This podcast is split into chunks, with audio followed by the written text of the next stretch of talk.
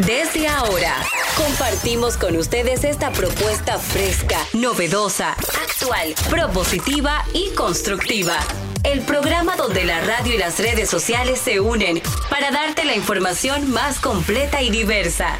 Bienvenidos al mediodía con Mariotti y compañía. Al mediodía, al mediodía, al mediodía con Mariotti compañía. Al mediodía, al mediodía, al mediodía con Mariotti y compañía. Si tú quieres disfrutar de foros alternativos y de tuiteros rankeados, este programa es tu amigo. Tu revista meridiana para el talento una vía, para radio y redes variadas y con la canción del día. Al mediodía, al mediodía, al mediodía con Mario y compañía. Al mediodía, al mediodía, al mediodía con Mario y compañía. Si tú quieres disfrutar de página para izquierda, en la calle y el hogar, por eso no te lo pierdas. Para que hablemos un poco de salud y nutrición. Vamos allí camino propio de moda y decoración. Al mediodía, al mediodía, al mediodía con Mario y compañía. Al mediodía, al mediodía, al mediodía con Mario y compañía para que hablemos aquí de la educación vial. Siete preguntas y un chin, los pioneros y algo más. Para que hablemos de derecho, de inmobiliaria y también de entretenimientos, deportes y la torre de Babel. Al mediodía, al mediodía, al mediodía. Muy buenas tardes, señores. Gracias por estar en sintonía con este es tu espacio al mediodía con Mariotti y compañía. Nosotras felices de poder estar con ustedes una tarde más. Viernes, que te quiero. Viernes, qué bueno me sabes que llegues y me abraces. Viernes, hoy vamos a gozar de aduro en todas las especies. Hoy ando de amarillo, como el sol, como las águilas, con un yaque de los míos, porque está haciendo como. Hay que aprovechar estos días como de refresco de que ha refrescado el ambiente para ponérmelo, porque si no, no, no es así. Nosotros arrancamos este programa con la reina de este programa, Celine Méndez. Gracias, mi querida Jenny. De verdad, ese color te queda espectacular. Es mi color favorito, el amarillo, un color poderoso. Señores, buenas tardes. Gracias por compartir con nosotros este programa. Y Jenny decía algo, hoy es viernes ese gusto ya que uno dice hoy es viernes, ya volvió a la normalidad, porque antes uno decía hoy es viernes y el cuerpo ni se entera. Pero qué bueno que ya el cuerpo sí se entera que hoy es viernes y tendremos la oportunidad de compartir con familiares, amigos o tal vez quedarse en su casita relajando, disfrutando de su propia compañía que esa compañía es idónea para que usted pueda organizar sus ideas y comenzar el lunes con muchas más energías. Hoy tendremos un inicio de programa como me gusta a mí, con música. Hoy habla, eh, comenzaremos con música. ¿Con qué comenzamos, Jenny? ¿Cuál es la música que tenemos? Con de ¿Música todo. de qué? Pero te voy a contar algo antes de, de la música, porque hoy internacionalmente... El día A mí me gusta mucho lo que se celebra hoy. Bueno, parece que a un día no. raro. A Mira, ti no, pero esa cara sí. tuya lo Esa cara mía lo dice todo. Si yo pienso en un chocolatito, a mí, bueno, leche sin Fue sin ayer el Día azúcar. Internacional de la Leche. Y Eh, hoy sí, del chocolate. Y hoy del donuts. Ah, ah, pero mira, van como ahí. Exacto, para el desayuno, me encantan, sí. ¿Te gustan? Sí, de vez en cuando, no es que todos los días, pero me gustan las caseras, las de mi mamá, las donas aquí, porque en donuts en Estados Unidos, pero para mí las donas con ese saborcito a canela que mami le pone, con ese amor también, y también un toquecito a veces de nuez moscada, me gusta bastante. Y el primer viernes de junio se celebra el Día Mundial del Donuts en Estados Unidos con la finalidad de agradecer el gesto de las mujeres voluntarias de la Primera Guerra Mundial al apoyar a los soldados con este dulce alimento, glaseadas con toppings, varios sabores y con relleno de diversos tipos. Los donuts son una delicia. ¿Cuál es tu preferida, Celine Méndez? Bueno, Jenny, Ajá. la verdad, la verdad, la verdad, que yo trato ni siquiera de pasarle cerca. Porque son muy ricas, pero tienen demasiada calorías. Y ya después de una eh, cierta época de la vida de uno debe de cuidar lo que uno ingiere. Pero como tú dices, que una dona al año no hace daño, Sí. pues me gustaría una que tuviera canela o también una que es, ay Dios mío, pero esa sí es dura, la que está glaseada como con una cremita. Imagínate, esa todavía tiene más calorías. Una locura. Y mientras más tienen, más Más buenas rica. saben. Más buenas, o sea, claro. A mí eso que me gusta, esa de que tú lo puedes, mi, mi mamá con mis hermanas le enseña, le enseñó mucho. Ellas las hacían a cada rato como, vamos a hacer una tarde de rosquillas y se ponían en ello. La creación de este día surgió en Chicago por iniciativa del Ejército de Salvación de Estados Unidos, Salvation Army, para rendir homenaje a las mujeres voluntarias de la Primera Guerra Mundial llamada Dood Gnot Dolis, quienes suministraban donuts o rosquillas a los soldados en esos, eh, en esos momentos tan difíciles. Se conoce como donuts, dona o rosquilla. Es una rosa, aquí se le dice un nombre un poco menos publicable, pero sí, inicialmente se denominaban a sí mismo donuts y después ya cambió el nombre y fue generando. La rosquilla más grande del mundo se hizo en 1993 en Nueva York y pesó, adivina cuánto. No. 3.739 libras. O sea que eso sí tenía Un calorías. ejército. No, eso era un ejército. Podía comer de esa. Imagínate, yo me imagino que Central Park estuvo rodeado así porque con una Dios dona mío. Qué cosa. Ese está en el Guinness, me imagino. Tiene que estar, dice. Y dice, Estados Unidos es el principal país productor de donuts. Existen infinidad de sabores y coberturas. Y en estos días yo me compré precisamente unos llaveros de los Simpson. Tengo tres, me faltan dos. Por favor, la tienda que los trajo, me faltan Lisa y me falta Maggie para completar la familia. Y tanto los policías como a Homero le encanta comer donuts dentro de los Simpson.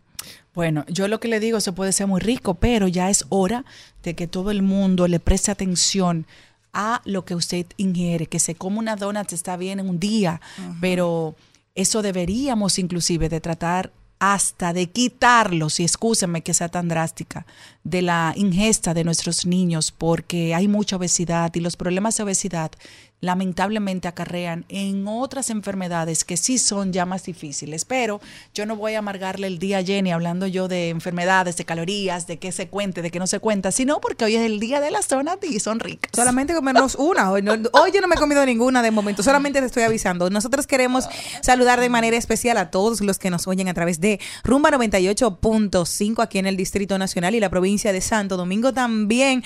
Mambo, la gente de mi provincia. O sea, después de Monteplata yo juré por Higüey a los 15 años. O sea que yo soy de allá. Provincia de Altagracia, Bávaro y Punta Cana a través de Mambo 94.3 Premium. Mi gente del Ciba, donde vive mi tía Ana María, allá en Santiago. Le mando un besote.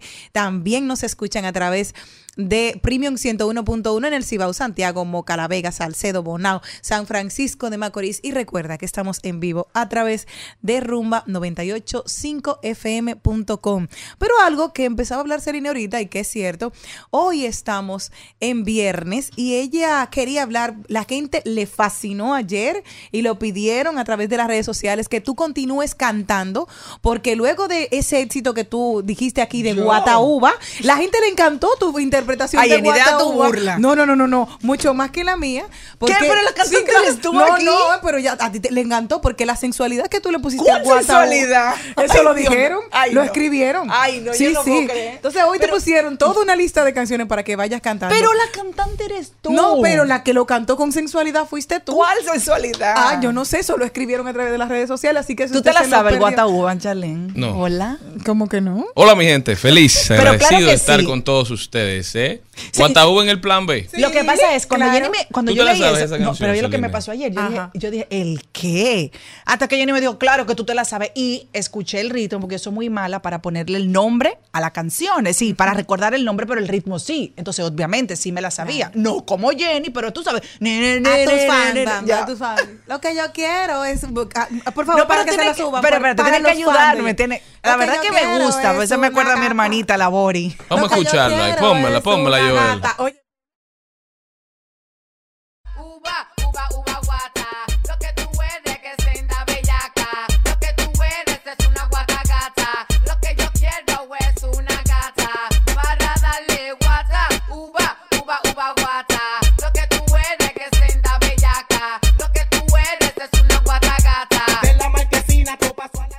Jenny, Ahí tú está. ponías una en cosas. Estamos de vuelta, guata, uva, ¿Tú uva, uva, guata. Yo creo que sí. que alguna, alguna fiesta de marquesina me tocó, me tocó. Cuando se bailaba como la mecedora. Porque en mi época la fiesta de, bar- de, de Marquesina era bailando merengue tranquilo y todos los papás y con la luz prendida. No, Ah, no, no, no, gracias. La de ¿Cómo nosotros son no, eran de marquesina de la verdad. era marquesina, sí, íbamos de la iglesia, íbamos al grupo a No, bailar. tampoco. O sea, sí, sí, yo iba lo- los sábados a mi grupo de jóvenes. Eso eran grupos de oración, No, no, no, de grupo de jóvenes y de ahí arrancábamos Un para la casa o donde Alberto, sí, o frente a la cava. Íbamos a bailar en esos paris de marquesina y lo mejor que se hacían era que se se se, ¿Se apagaba la luz? No, no, no, no, no. Se de- se desenroscaba un poquito El la bombillo. bombilla. No había si algún padre venía y prendía el bombillo, todo el mundo se le daba tiempo de despegarse. Bueno, Maravillosamente mientras bailábamos guataúba. Que, que sí. cristiano. Sí, claro. Después de la iglesia, antes de la, claro, de la época de, la- de las bailar. discotecas, cuando uno tenía 14, 15 años, había una amiga, una amiga mía muy, muy cercana, que hacía una fiesta en su casa, por ahí por el Nacional de la 27. Eran fiestas famosas. Llegaba gente de todos los colegios, de todos los, los digamos, de todos los sectores. Parece familia de, del Distrito ella. Nacional y se ponían fundas en las ventanas, En las fundas fundas. negras, música Ay, ¿Y la funda para qué? para que no se viera oscuro, para adentro. Claro. Era- una ¿qué- época, una Oye, etapa. Lo que tú vas a hacer, como tú tienes un programa especial, tienes que hacer un especial de cómo se bailaban los paris de Marquesina hace 25 Paredes años. blancas Yo que voy de a hacer repente uno se teñían de de azul. ahora. Bueno, no sé cómo son los de ahora, pero los de nosotros eran un poco divertidos. Los de ahora son, ¿cómo entonces termina el tuyo? Yo te voy a decir cómo No, son los de sí, ahora. por paredes blancas teñidas de azul, de negro, dependiendo del color de los Como de jeans. azul o de... Se bailaba de otra forma, uno aprendió muchísimo ahí, pero Padre. Los tiempos cambiaron Bueno, definitivamente la- y la- qué bueno. Las de ahora que están ya, gracias a Dios, como que bastante controladas, porque no, porque yo dije esto se acabó, que, va- que sea en otra casa. Ariel Adolfo de repente va- lo hizo un par de veces. Él me buscaba la vuelta. Una de ellas ahí fue que ya, esa fue la última. Yo creo que te lo conté porque vine con la cabeza, esto no puede ser. Dice que iba a tener una reunión con unos amigos del colegio que por favor que le reservara el área del edificio, que hay un área común ahí, que tú puedes hacer como una... Un corito. Un corito. ¿Un corito? Bueno, pues chévere. Voy, reservo. Ah, sí, mi amor. Pero yo creo que te es mi tía. Tú sabes que tú trabajas mucho, mami. Tú no tienes que quedar. Porque yo entiendo que una fiesta sin supervisión de adulto es una locura. Claro. Yo no sé qué papá es usted, pero yo soy de esa generación. Ajá, entonces. Nada, pues entonces él viene y me convence. Yo le digo, oh, sí, en su mente que yo no iba a pasar. Está con mi hermana. Mi hermana es adulta, pero eh, de un corito más cercano a Ariel Adolfo, pues ya tiene 30. Bueno, el caso es que llego y la fiesta era para 100 niños. 100. Mira, eso mismo digo. Pero un teteo, pueblo, un teteo en primera. pueblo. Nosotros éramos 20. Cuando me dice una amiga que me llama, que, ah, Selene, que yo voy a dejar que sé yo cuánto, que sé yo, una, una, ¿qué- ¿cuánta? Imagínate, ya estaba todo el mundo invitado. 100 carajitos y carajitas. Más lo que empezando el cayeron. día. La fiesta llegaron como 70 y cuando yo llego, llego como a las 7, encuentro lo que ustedes están diciendo. Ajá, los paris de Marquesina, maravilloso. Pero, Pero una- eso es una no, etapa de la no, vida. Pero era en una Disfruten. piscina. Ah, menores de edad esa ahí que niña con esos bikinis, el guataguín, Niñas. como el que sé yo El dónde. No, no, no, no. ¿Tú sabes por qué ah, yo no- última fiesta. Oye, mira, cosa, ¿tú sabes por Ah, qué yo no? última ¿tú fiesta la sabes que por tú te qué yo no enteras, No, no, no, No, ¿sabes en mi casa. ¿Tú sabes por qué yo no fui a una fiesta de esa? Porque por mi casa no había piscina, pero si no, ya habría estado No, dándolo no, todo. nosotros no íbamos para Cuance. El contenido de hoy, señores, empezamos, empezamos hablando de deporte con Carlo Mariotti. También rodaremos por el mundo. Nos vamos con una invitada muy especial. Ella se llama Ileana Arias, coordinadora del programa del Árbol de la Esperanza 2023 en su octava versión. Estas cuatro fundaciones que se cobijan debajo de las ramas de este árbol con el objetivo de recolectar recursos que les permitan desarrollar sus proyectos y contribuir de esta manera a mejorar la calidad de vida de personas con condiciones especiales. Así que todos a colaborar en esta octava versión del Árbol de la Esperanza. Eliana estará con nosotros hablándonos de cómo podemos contribuir. Rodaremos por el entretenimiento las principales opciones para entretenerse durante este fin de semana. También trending topic, las principales tendencias en las redes sociales y nos vamos por los pasillos del Congreso con nuestro queridísimo Félix Nova Ciano, que hoy nos viene a hablar de un proyecto de ley sobre la devolución del impuesto de la transferencia de bienes industrializados y servicios del ITEVIS al turista extranjero.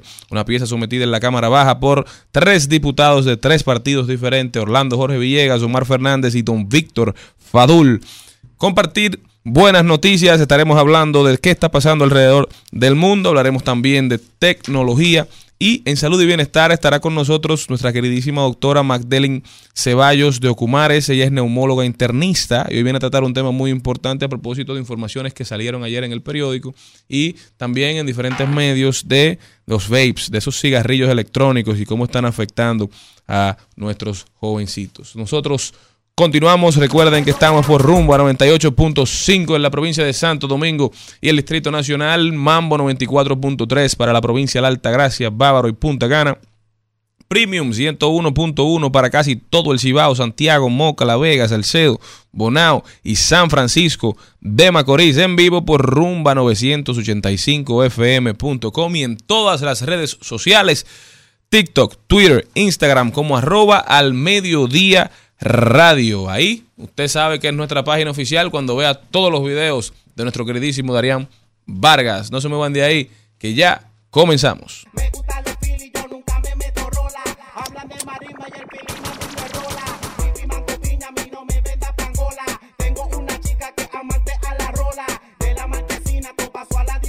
El Al Mediodía dice presente. Dice presente el músculo y la mente. El músculo y la mente. Estamos en deportes.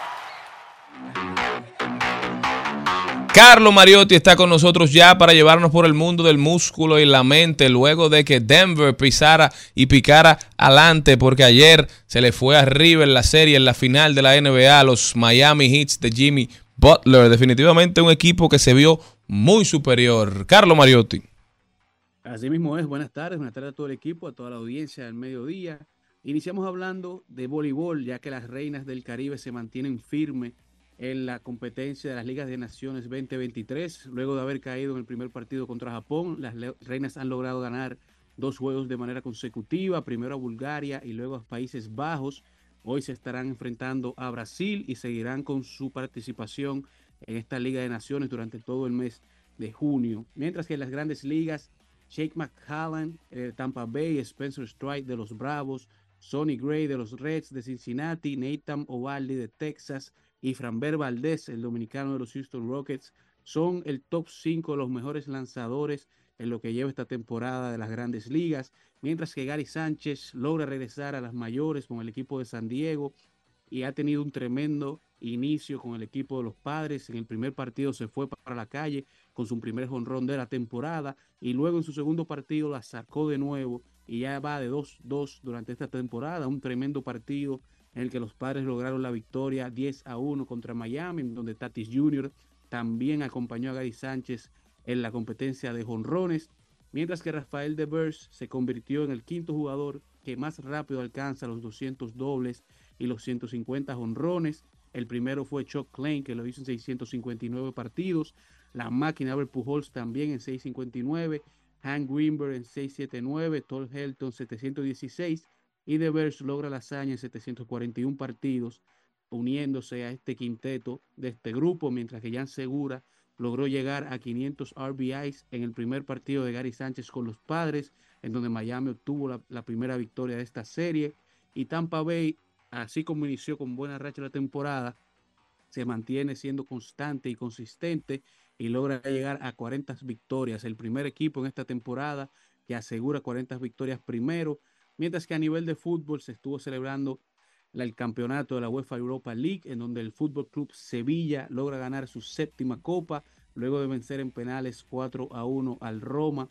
Una vez más se coronan campeones, el equipo más ganador en la historia de la competición y que se sigue consagrando como el rey del torneo. Y para cerrar, hablando de la NBA, así como comentaba Charlie Mariotti Jr., vamos a empezar hablando de Monty Williams. Monty Williams es el ex coach de los Phoenix Suns, que luego de perder en playoff en esta temporada, el equipo y él partieron en partes diferentes, pero ahora pacta como el nuevo coach de los Detroit Pistons por nada más y nada menos que 72 millones por seis años, un contrato que se espera que exceda los 100 millones gracias a los incentivos adicionales del contrato.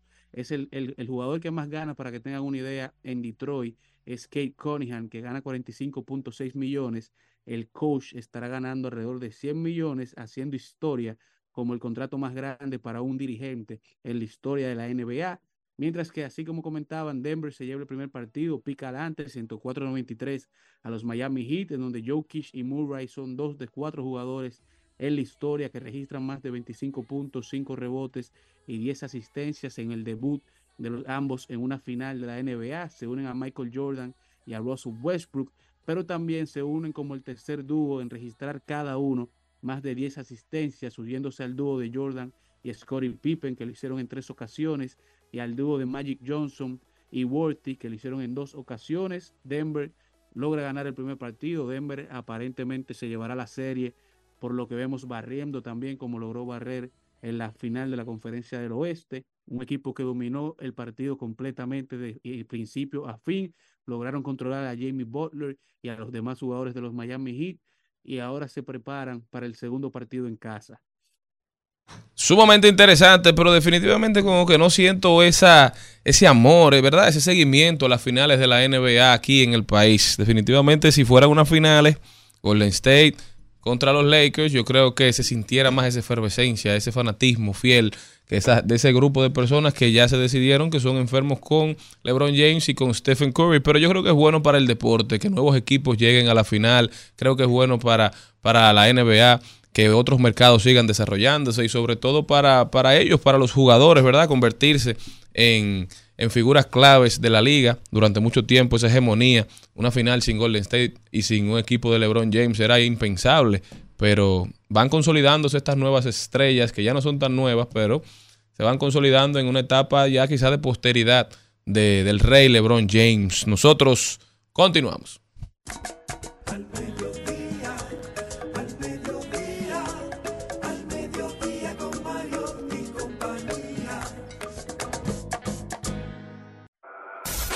En Al Mediodía, ¡Ay! Lo dijo. ¡Ay! Lo dijo. ¡Ay! Lo dijo. Lo dijo. ¡Ay! Lo dijo. ¡Ay! Vamos a ver quién fue que dijo algo que valga la pena repetir. Dime, Jenny. Bueno, he encontrado varios para yo. Hoy, bueno, hoy es viernes y vamos a estar relajando un poquito con la ortografía. Y dice lo siguiente, la Merlina ácida, ok.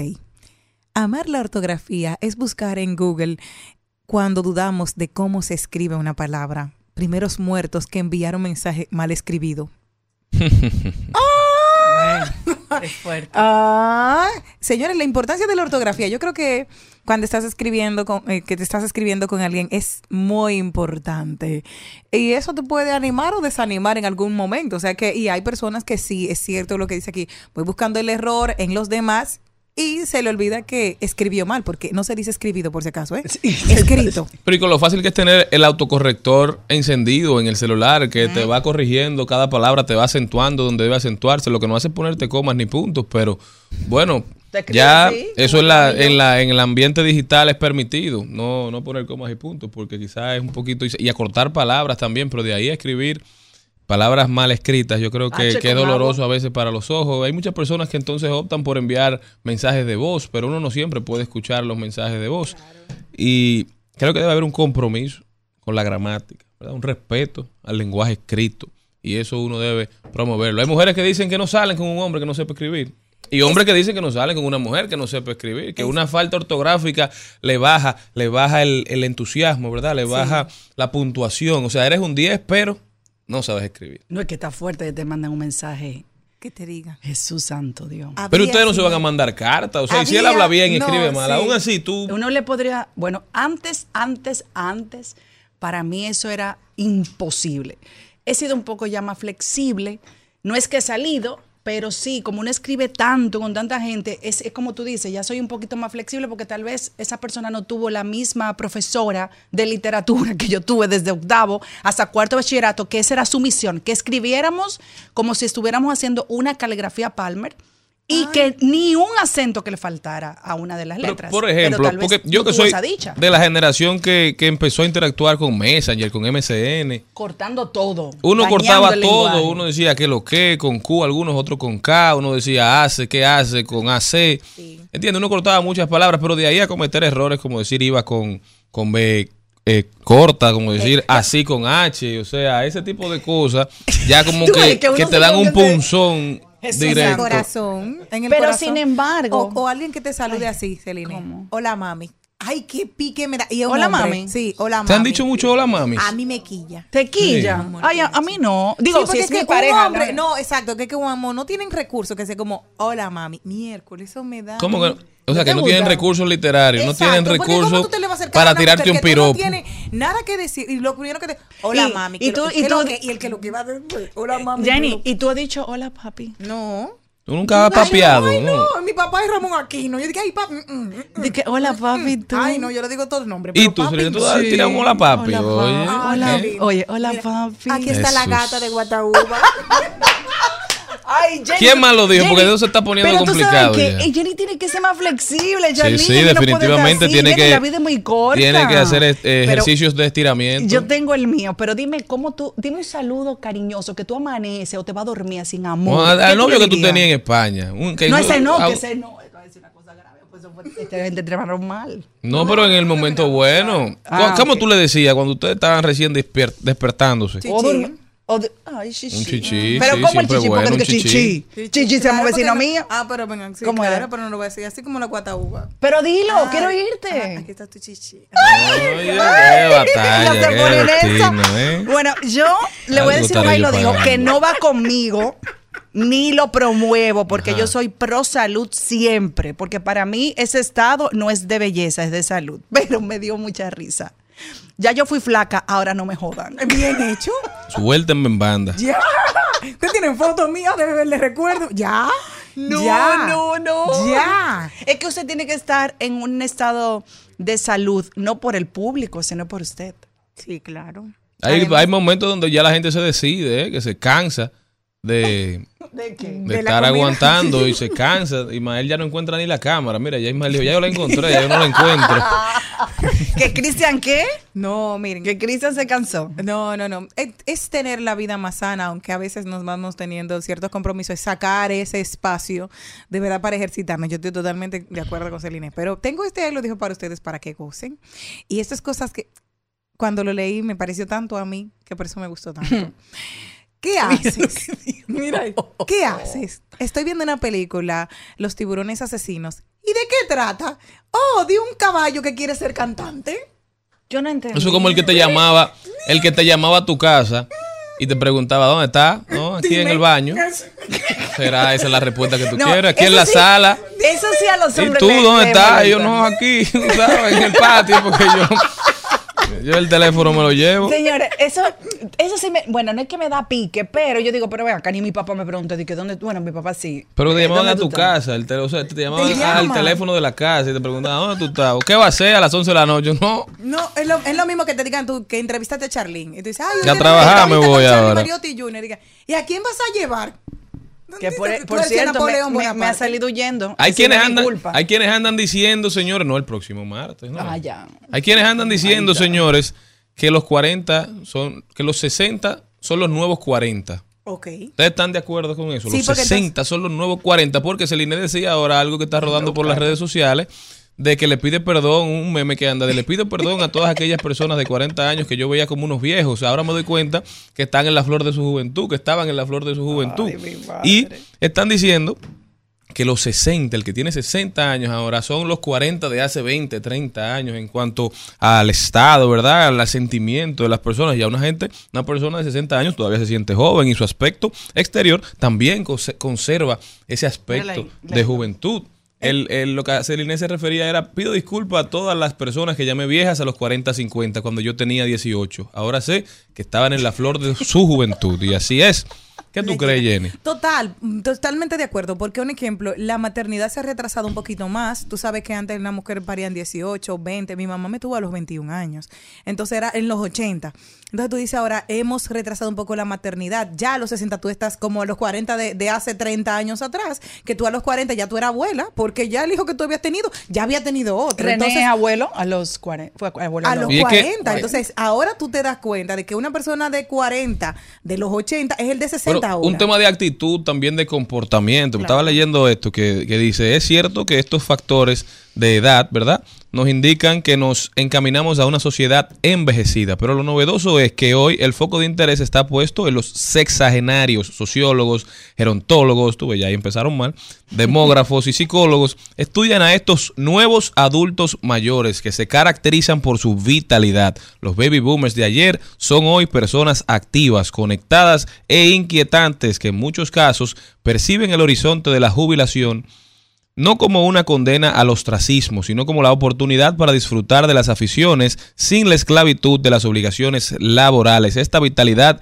es la que hace que comience a percibirse en la sociedad una sensación de que los 60 son los nuevos 40, porque se sienten jóvenes y su aspecto ex- exterior también conserva ese rastro de la juventud. Pero como decían antes, la pregunta es, ¿esto significa también que su cuerpo es joven? Esa percepción de juventud implica que tienen menos enfermedades ligadas al envejecimiento, que su organismo se va ve, se ve menos deteriorado y que se deteriora a un ritmo más lento que el de sus antepasados.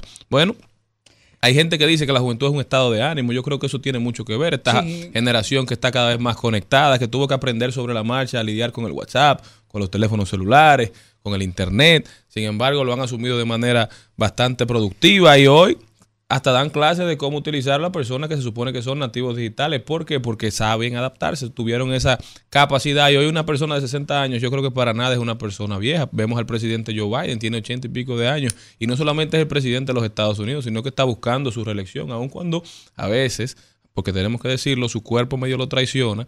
Yo creo que, que el ejemplo de un presidente de, de más de 80 años nos da esperanza a todos nosotros porque todos vamos para allá, Dios mediante, de que nuestra vida productiva ahí, es cada vez mucho más longeva y que tenemos que cuidarnos un poquito más. Por eso es que me preocupa tanto, saltando, ¿verdad?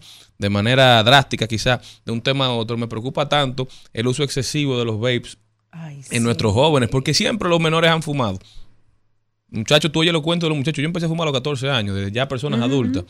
Pero el uso excesivo de estos vapes que no molestan a los que están a tu alrededor, tú no tienes que Es salir del lugar donde estás para, para fumarlo. O sea, la accesibilidad a estos dispositivos ha disparado el uso y es un uso constante, un uso, digamos, hasta cierto punto dañino, porque es que usted dura 15 horas del día, las horas que usted dura despierta, las dura fumando. Conectado Entonces es la una locura, esa. no hay pulmón que aguante eso. Tuve muchachitos de 20 años que no pueden subir una escalera. Eso me tiene a mí altamente preocupado. Ustedes vieron el, el- el- lo que salió en el periódico del Listín Diario ayer, útiles escolares de, de la escuela de la Guayiga, creo que Una era. locura. Y habían 200 vapes, dos pistolas, pero, pero 200 vapes. O sea, una cosa que tú no te explicas definitivamente. O sea, en vez de lápiz, en vez de libro, los muchachos lo que andan es con, con un vape.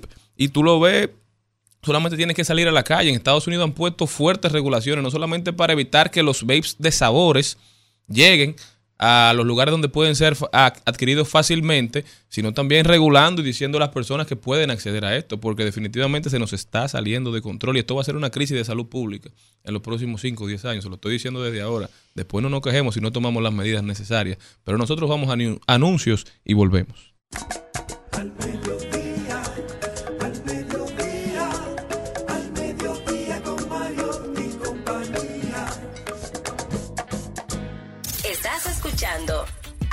Mediodía con Mariotti y compañía.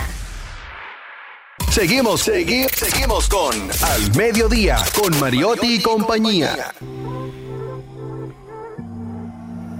Tú eres como el sol brilla si sale, pero nada más de vez en cuando y eso no se vale.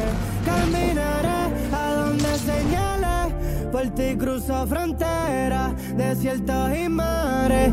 Dale, quédate un ratito más. Al mediodía,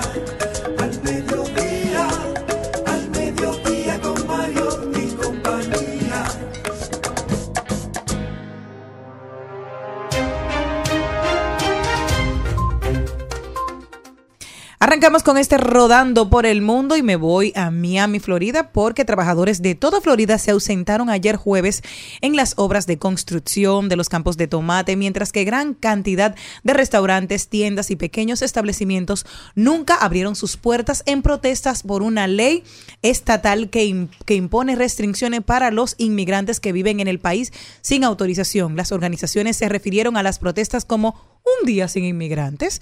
En el área metropolitana de Orlando, decenas de manifestantes, incluidos algunos camiones con pequeñas grúas de construcción, se reunieron en protesta en una importante intercepción ubicada afuera de la oficina de un legislador estatal que promovió la medida. Esto para que sepan también que hay trabajos que no todo el mundo está dispuesto a hacer y muchas veces las personas que llegan a este país quieren tener la oportunidad de insertarse laboralmente en lo que arreglan su estatus y agarran este tipo de empleos que muchas veces trabajando en negro le pagan muy poco.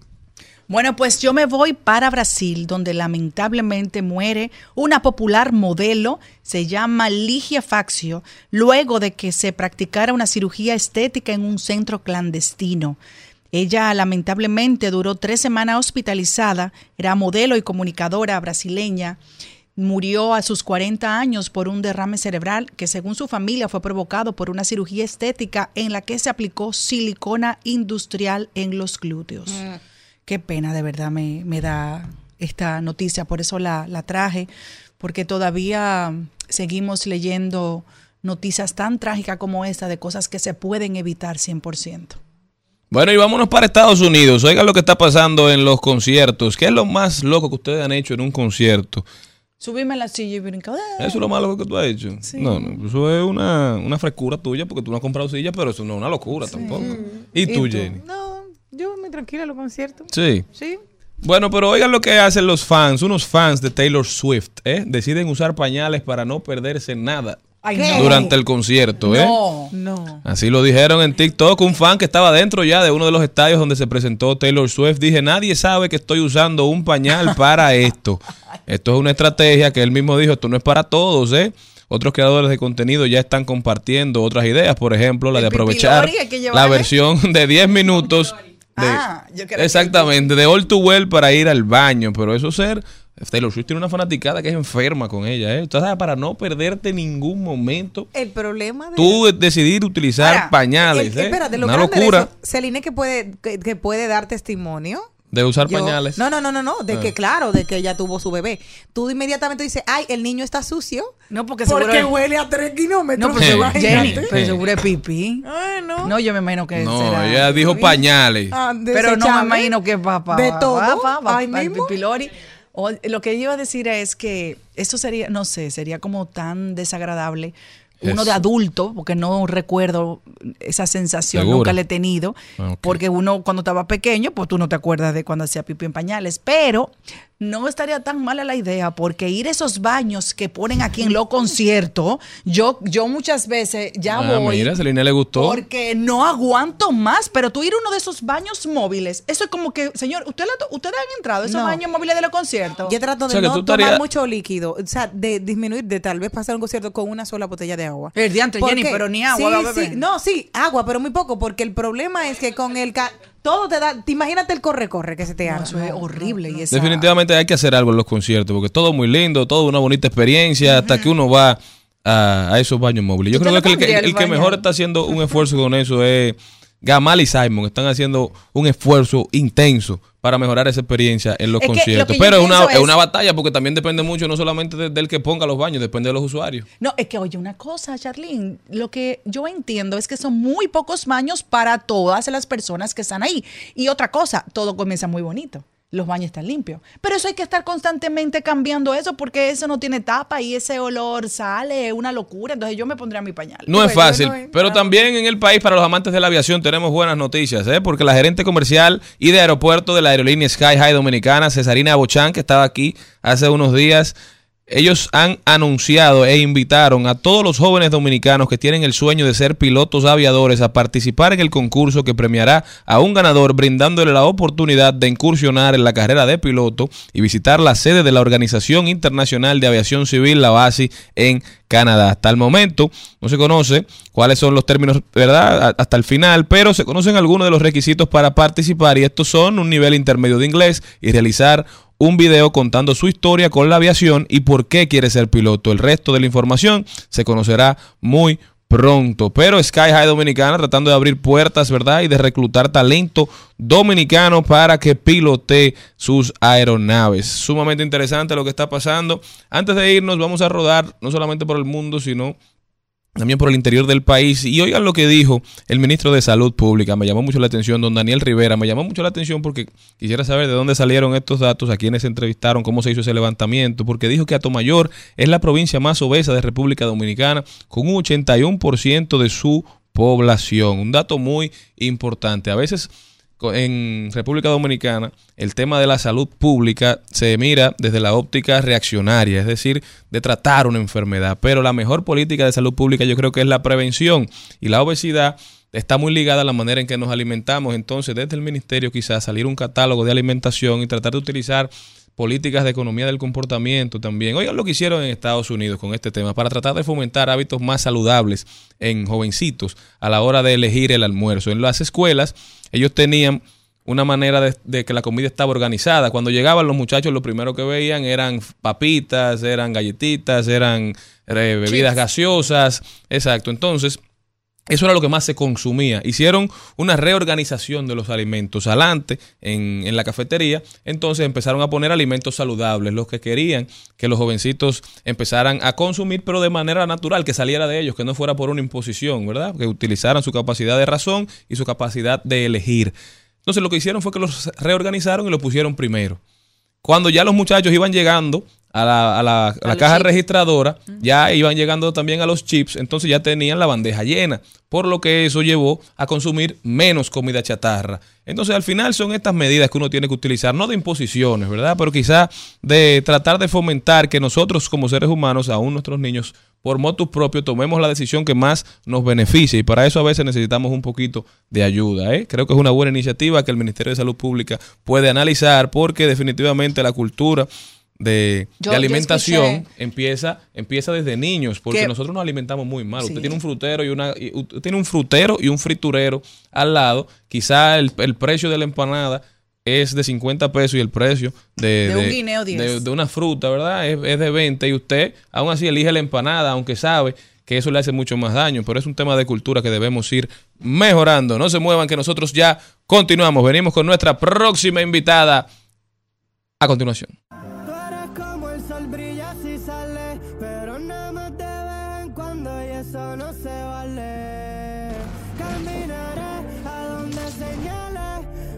Por ti cruzo fronteras, desiertos y mares. Dale, quédate un ratito más. Quédate un ratito más. Spider-Man Across the Spider-Verse, now playing at rated PG.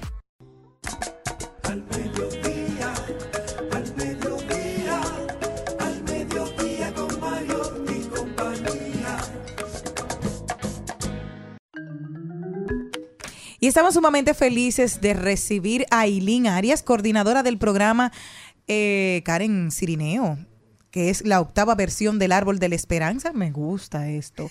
Traer Árbol de la Esperanza para nosotros. ¿Cómo se llama el programa que tú coordinas? Karen Cirineo. Mira. Lo que pasa es que nuestra productora a veces se pone alegre. No. Cuéntame, ¿cómo estás, Eileen? Yo dije, Muchas bueno, sí, del programa Karen. Bueno, sí, el cirineo que no te deja nunca sola. no te lleva, sola, tiene un papel importante. es el que es. carga la cruz. Aquí llevaremos las, No, ya. aquí llevaremos las flores. Mi amor. Esa es una flor de cayena. Aileen, dime. flor de cayena. Qué bella. Arias, coordinadora de los programas de la Fundación Pedro Martínez. Oye.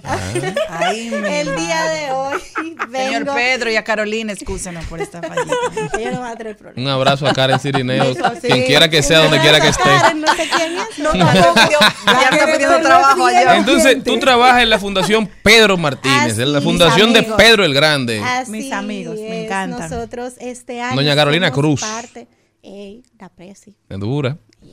Mi amiga, mi amiga, mi amiga. Este año venimos eh, siendo parte del Árbol de la Esperanza de Agora Mall y somos una de las cuatro fundaciones eh, beneficiadas y es por eso que venimos a hacer este media tour con gente tan maravillosa como ustedes, en el cual pues eh, queremos comunicarle a las personas que a partir del 14 de junio y hasta el 16 de julio vamos a estar allí en el centro del atrio central de Agora Mall con el hermoso árbol que espera florecer con la buena voluntad de las personas. Eh, todo el mundo puede asistir. El árbol de la esperanza básicamente es la responsabilidad social de Agora Mall para devolver devolver a la comunidad y que todos también podamos ser parte del cambio que queremos ver en nuestro país a través de diferentes instituciones. Eh, no solamente vamos a estar nosotros, también va a estar Nido para Ángeles, eh, Banco de Alimentos y Hábitat para la Humanidad. Y todos tenemos obviamente un fin y un propósito, pero lo importante también es que puedan colaborar con cada uno de nosotros a través de la compra de un artículo que es una hermosa flor que nos representa a cada uno. Ok, ¿cómo que funciona? Uno puede colaborar comprando Esta una flor. corporativa. Qué bella. Miren Ay, qué, qué cosa más hermosa. bella. La Eso es para las empresas. Y uno no puede comprar una de esas y llevársela para su casa. bueno, si te la quieres llevar, pero realmente. No, yo sí, también ustedes por El está fin es- bella. el fin es- es colocarla para que pueda florecer el árbol. Sí, pero tú deberán de tener también. Sí, Hay uno- pequeñitas. Ah, claro, hay porque está muy bella. Sí, está una preciosa, foto. Está muy preciosa. hermosa. Eh, la, la más pequeñita tiene un costo de 50 pesos para que puedan colaborar eh, con las fundaciones. Usted compra su flor y la puede colocar en el árbol para que éste empiece a florecer.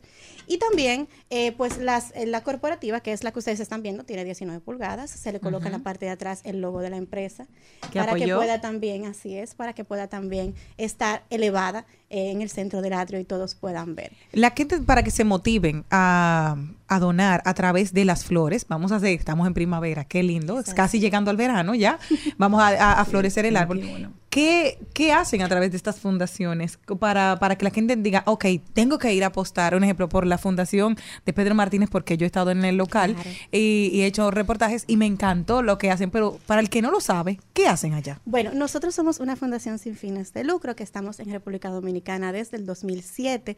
Trabajamos con niños, niñas, adolescentes y sus familias en condición de vulnerabilidad a través de programas de educación, salud y emprendedurismo.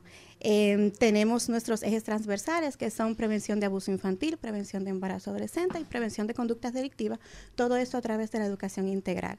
De allí se desprenden programas, proyectos hermosos que trabajamos en la comunidad en nuestro centro comunitario que está ubicado en San Miguel de Mano Guayabo y en las escuelas.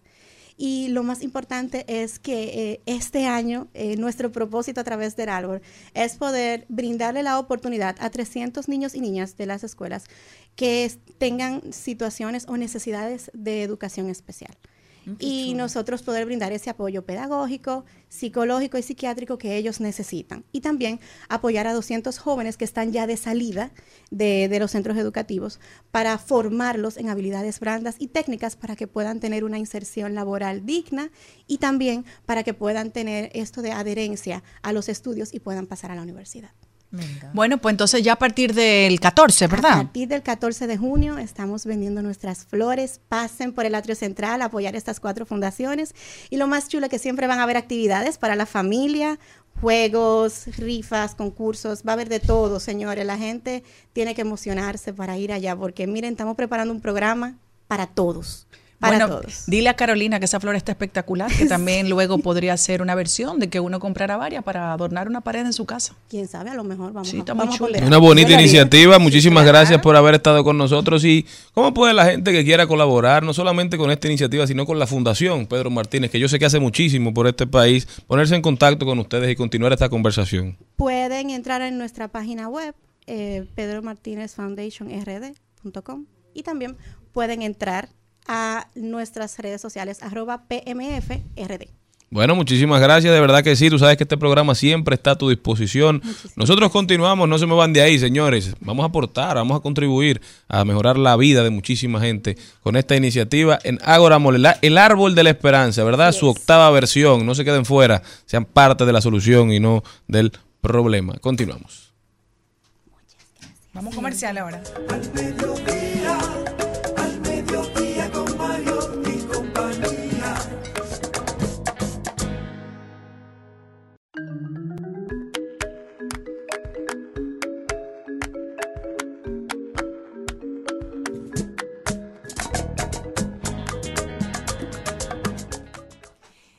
Les tengo dos noticias que quiero compartir con ustedes porque estuve buscando cosas en la red y me, me pareció súper gracioso.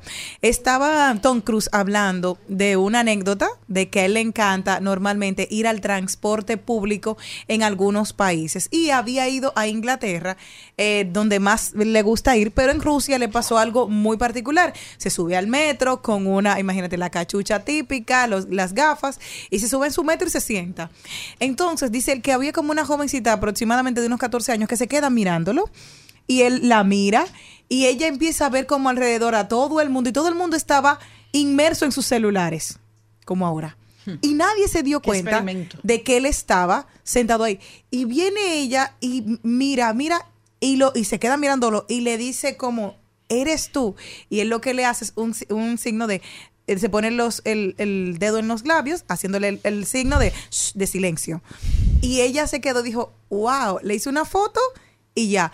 ¿Cómo nos pasa la vida alrededor? Porque estamos inmersos en los celulares. Pero ¿sabes Eso es algo, pero también la experiencia de ellos de darle un poco de normalidad a su vida. Me, me- yo me sentía triste porque dice, tal vez Suri quisiera tener una experiencia cerquita con su papá y no la ha tenido. Entonces, mira esta, esta jovencita que tuvo la oportunidad de, aunque sea, verlo en el metro. Pero o sea, Romeo, Romeo sale cuando Halloween. quiere ser una persona, vivir como uno, así, ¿verdad? Pues sabes que esos famosos Mortal. en los Estados Unidos, donde llegan, la gente no los deja ni comer. Pero Romeo sale en Halloween disfrazado y disfruta del día como, como uno más, como un simple mortal. Y yo creo que eso a veces a uno le hace falta. A veces, la gente a veces se, se, se vive volviendo loca por, por esos minutos de fama. Y cuando lo tiene, bueno, entonces no sabe qué hacer con ellos porque entiende que, que su vida quizás parece que no le pertenece, pero siempre es bueno. Un paso a la normalidad. Yo ¿eh? leí que el cantante de Jenny Arjona dijo que él hizo eso una vez en el, creo que fue en un metro. Y la gente al final no lo cree. Eh, eh, paraban y le daban, le daban una propina, él estaba tocando y decían, wow, qué buen imitador, qué buen imitador, porque no lo creen. Claro, y sobre todo que le da esa, esa, ese baño de pueblo que muchas veces necesita. Para el último álbum, él se fue para también a cantar en Inglaterra, en un pub de eso de que nadie lo conoce, que está empezando y que la gente no siempre valora a esos músicos. O sea que para él fue importante. Miren, les tengo una historia que es buenísima de Steven Comisar. Es un hombre acusado de estafa porque él prometía tener una secadora que con 50 dólares y que era totalmente de que ayuda mucho al medio ambiente con solamente luz solar. Ya saben que las propuestas que la mi gente le mandó Eso se lo inventaron aquí hace 50. mucho ya. No, no, no, no, no. Si le mandó tendedero encima del 50, techo. muchacha, le mandaron y cuando la gente llegaba con este paquete que lo que recibían era una cuerda y varios ganchitos Ay, de como ropa. aquí.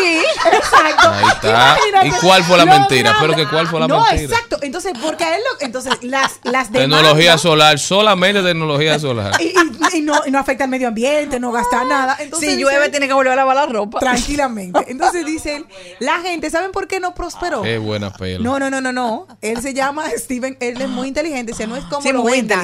No es como lo venda, es cómo, cómo lo vendes. O Porque sea, no es lo- como lo vende, cómo lo vende. ¿Cuál es la diferencia? No es lo que vendas. es cómo lo vendes. Exacto. Ahora sí. Él agarró y dijo, todas las demandas que le hicieron, porque imagínate, por miles de millones de dólares, dice, el, el problema es que lo que él ofertó, él lo dio. No, porque no digo más Era nada. una tecnología, exacto, dice, era una secadora. Y, pe- y ganó. Que usted- mi amor, él, todo el dinero se quedó con él. Así que ¿Y la uno- demanda? Se cayó porque Él habló la lo verdad. Que dijo, no, yo me encantó. Qué Y yo, buena el estafador no, que él vino a ver la tecnología aquí en el Caribe y lo hizo Pero no, na- no, nadie pudo pro- progresar en sus demandas él. Ninguna, porque el problema ¿Cómo es se que llama el producto? No. Steven, no, él le dio una soga y los palitos de Una- ropa. ¿Ya? Ahí estén atentos que próximamente. Steven va a estar abriendo una sucursal aquí en el país. ¿eh? Aquí sí lo pica. Continuamos. Mira,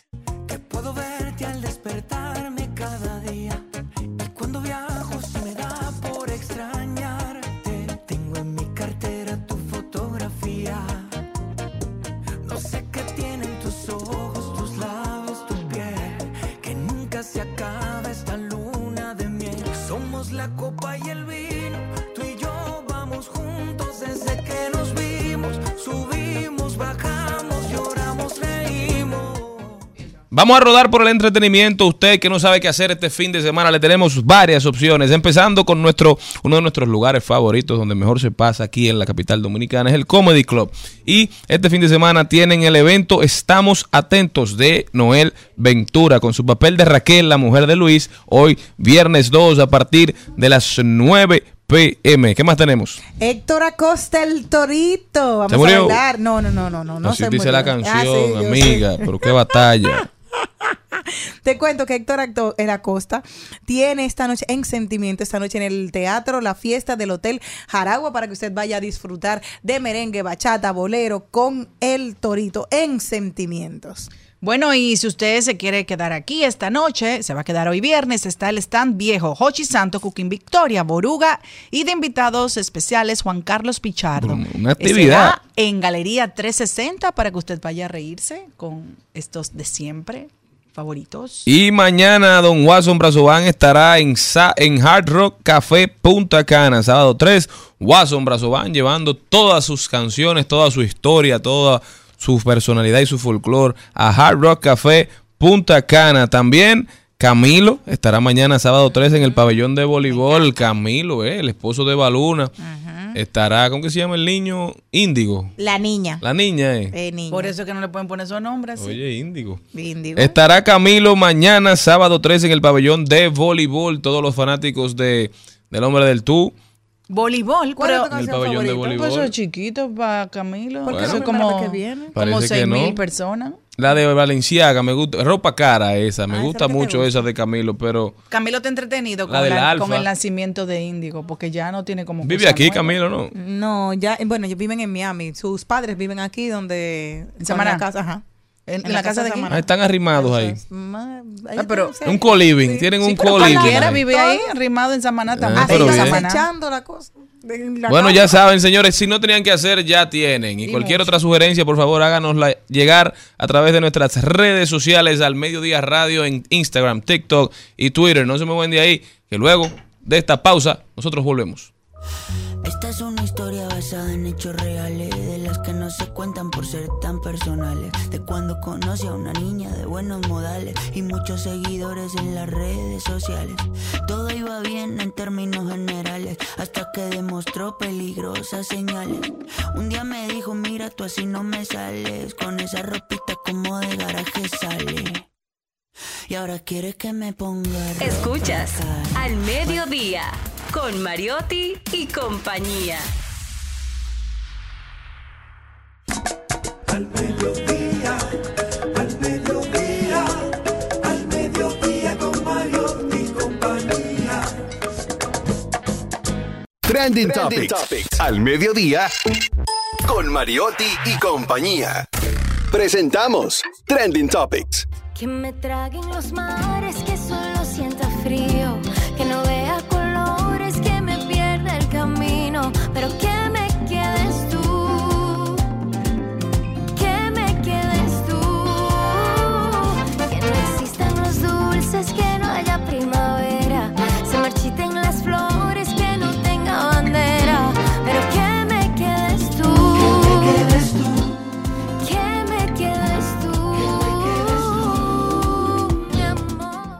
Estamos de vuelta, mi gente, por Rumba 98.5. Eso que estaban escuchando es que me quedes tú de Techi Fatule, su primer merengue, sumamente hermoso.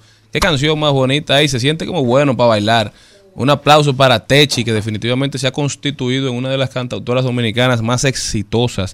Empezamos a ver cuáles son las tendencias. Oigan, dos números. Uno es 2.700 y otro es 21.588. ¿Eso es El primero... jugar la loto? No, no, oigan, en 15 meses, 2.700 dominicanos se lanzaron por la selva del Marién para llegar a Estados Unidos. ¿eh? La famosa vuelta por México, por Guatemala. Sumamente penoso esto, ¿verdad? Pero el otro número Pero es... dice como que un dato estadístico del eh, No, eso salió en las noticias. Sal- Internacional. salió en las noticias. La vuelta de la selva. Pero oye el otro dato que es 21.588. Y eso fue el dato que dio migración de cuántos deportaron el mes de mayo, cuántos extranjeros documentados fueron deportados por Estados Unidos solamente en el mes de mayo. Altos números, altas tasas. O sea, ¿qué está pasando? Esos que se están yendo y esos que están volviendo, ¿qué van a hacer? ¿Cómo van a integrarse a la sociedad? Nosotros tenemos que desarrollar alguna forma, ¿verdad? De, de analizar cómo eso impacta a la economía dominicana. Otra de las tendencias, señores, los, las fanáticas de Chayanne están que no se soportan con el nuevo videoclip de él, que con esta cancioncita, esta bachatica, para que ustedes se amarguen, bailando bachata. Tiene un video sumamente increíble de esos que la televisión te va hablando a ti. Vaya y véalo. Ya tiene 2.572.999 visitas y tiene 10.500 me gusta. Todas las mujeres que están ahí, que le encanta Chayanne, vayan a verlo porque está en tendencia. Enterito. Bueno, en tendencia. Ajá. Otra tendencia es Vargas Llosa, el país en negatividad por la ciudadanía que le otorgó nuestro presidente. De todas las cosas que han, que han dicho, una de las que me ha llamado más la atención fue una que comentó y subió doña Consuelo y dice que un ser humano como Vargas Llosa, que se casó con su propia tía y que siempre envidió a Gabriel García Márquez, no merece la nacionalidad dominicana. De verdad que a mí me importa poco Vargallosa. ¿eh? El pa- claro, porque es que el país entero ahora está volcado a hablar sobre esto, que ya fue una decisión del Ejecutivo. Usted esté de acuerdo o no esté de acuerdo. Eso no es Claro, lo que va a solucionar ni arreglar los problemas de República Dominicana. El tema tendencia, la principal tendencia de esta semana debe ser los resultados de en educación de todo, de gran parte de los encuestados en, en el estudio que se hizo para ver la, la calidad Que de salimos educación que están recibiendo. Señores, en sexto de primaria, en, en matemáticas, solamente el 0.7% obtuvo una calificación aceptable en, de, de las personas que deben saber o deben haber adquirido tal conocimiento, saber hacer tantas ecuaciones, X o Y, para ese grado en el que se encuentran. Eso es alarmante para la sociedad dominicana. Esa es la tendencia principal No, que y- este país debería estar atendiendo ahora ¿Y ahí qué mismo. ¿no, Mario? ¿Y qué dicen los profesores de, las escuelas? Bueno, los profesores, tú sabes que están recibiendo todos los embates, pero esta responsabilidad no es solo de los profesores. Al final los profesores son los que están en las aulas. Esto es una responsabilidad colectiva. Bueno, señores, y un like. ¿Usted sabe lo que es estar brechando a alguien y dar un like equivocado? Al parecer, esto sucedió. pasó? No, Me a pasa mí no, mucho. a Carlos Vives. Y lo hace con la foto de Clara Kia y, y Gerard Piqué. ¿Y cómo tú sabes que lo fue equivocado. Él no pudo darle un like que le gustó. No, de mi verdad. amor, porque lo están acusando de traidor y todo. Dijo, no, no, no, no. ¿Y por Tengo qué? gente que trabaja para eso. ¿Cómo hacen para estar en eso? Y dijo él, Pero traidor, ¿por qué le da un like a ellos? a ellos dos. Entonces claro, no puede ser amigo de amigo Piqué. de, No, porque él es amigo de Shakira. ¿Y entonces? Entonces, no. El enemigo mío es enemigo de mi novio. No, eso tú no puede Clara ser. Chía es persona no grata en Colombia. Claro, el único claro. país donde un extranjero arranca y trata mal a una mujer y entonces lo- lo- los nacionales de ese país celebran al extranjero es aquí. Sí. Aquí Anuel es un dios y Yailin es la peor. Ay, Sí. sí. La pero, ironía.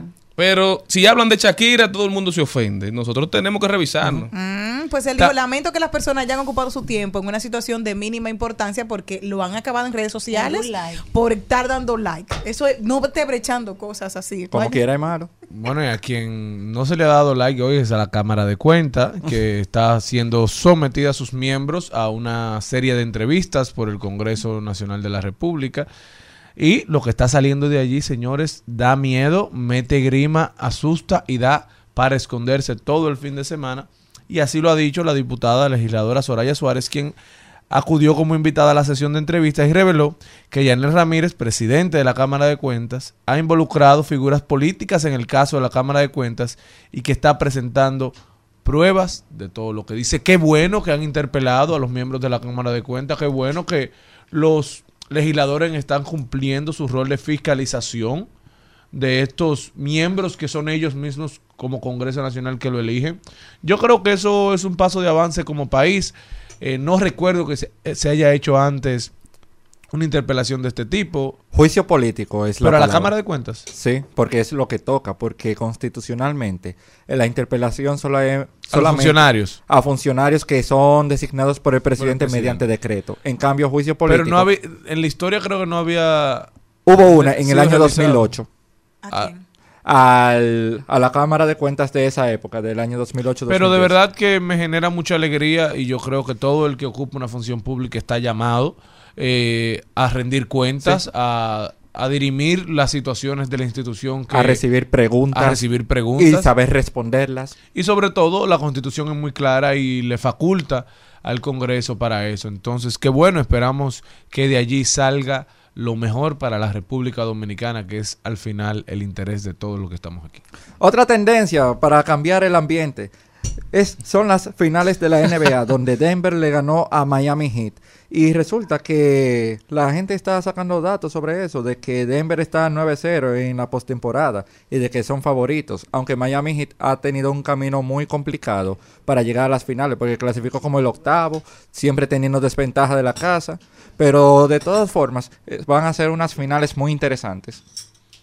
Definitivamente, y tú sabes que estaba viendo una estadística sumamente interesante, Félix, también, que decía que Miami es un equipo tan raro, porque Miami puede perder de 30 puntos hoy, mañana ganarle de, de 30 puntos al mismo equipo, o sea, saben adaptarse, saben hacer los cambios, son un equipo que va, que va analizando a sus contrincantes de manera muy objetiva. Eric Spolstra definitivamente es tremendo estratega, ya ha estado aquí con anterioridad, aunque antes tenía al rey de su lado, ¿verdad? Pero no podemos subestimarlo porque definitivamente los Miami Heats han callado boca durante toda esta postemporada. Ya lo sabes. Continuamos.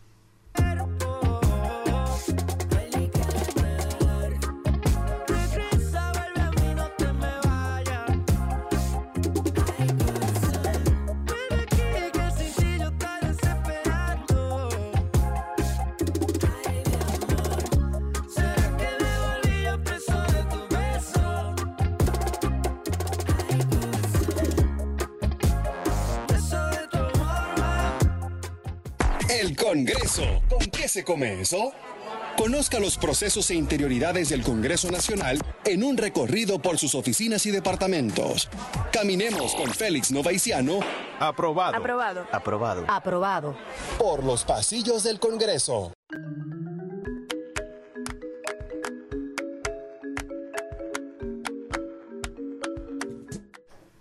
Y aquí tenemos con nosotros nuestro experto, el que conoce más de los pasillos del Congreso, lo que pasa a la interioridad, en los interiores de ambas cámaras, nuestro querido amigo Félix Novaiciano, que viene a hablarnos sobre el proyecto de ley de devolución del impuesto a la transferencia de bienes industrializados y servicios, el famoso ITEVIS, al turista extranjero. ¿Cómo estás, Félix? Todo bien, ha sido una gran semana en el Congreso donde se ha hablado mucho sobre temas tributarios en general y este es uno de los temas principales que se está debatiendo ahora en la Comisión de Hacienda de la Cámara de Diputados porque los, los proponentes de la iniciativa buscan que se llegue a estimular e incrementar el consumo por parte de los turista- turistas de los productos elaborados en la República Dominicana. Y entonces, aquí viene el tema. Hay algunas personas que se preguntan, ¿qué significa ITEVIS? Vamos a empezar por ahí. ITEVIS viene de que es el impuesto a la transferencia de bienes industrializados y servicios. Es de ahí que viene la palabra ITEVIS. Antes era solo ITEVI, hasta los años 80.